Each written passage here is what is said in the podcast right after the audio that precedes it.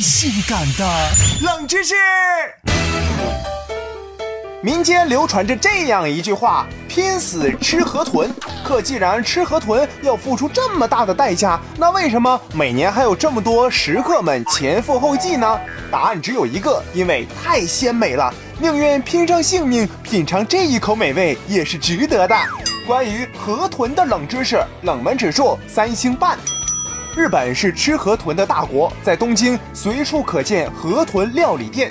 日本人对河豚的喜爱已经到了无法想象的地步。当然，每年因为吃河豚送命的人也不在少数。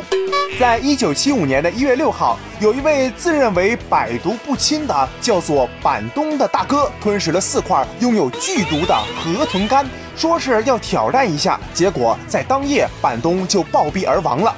后来日本颁布了禁豚令，一直持续了数百年，直到公元一八八八年才重新开始允许食用河豚的。老子吃过的盐比你吃过的饭还多，说你你不听啊，让你作死！经过几代人的经验和研究，发现河豚的毒素主要是分布在卵巢和肝脏，其次是肾脏、血液、眼睛、鳃和皮肤。河豚的剧毒只要摄入零点五毫克，就能致人于死亡。在日本，只有政府颁发的料理执照才可以加工河豚，而且处理的要求是极为严格的。在国际市场，一克的河豚毒素价值十七万美金，是黄金价格的一万倍。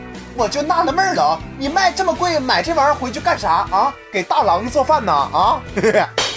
从未听过如此性感的冷知识，这就对了。哎，你说要是把鼓起来的小河豚给……扎破了，哎，是不是跟个小气球似的，蹦沙卡拉卡耶？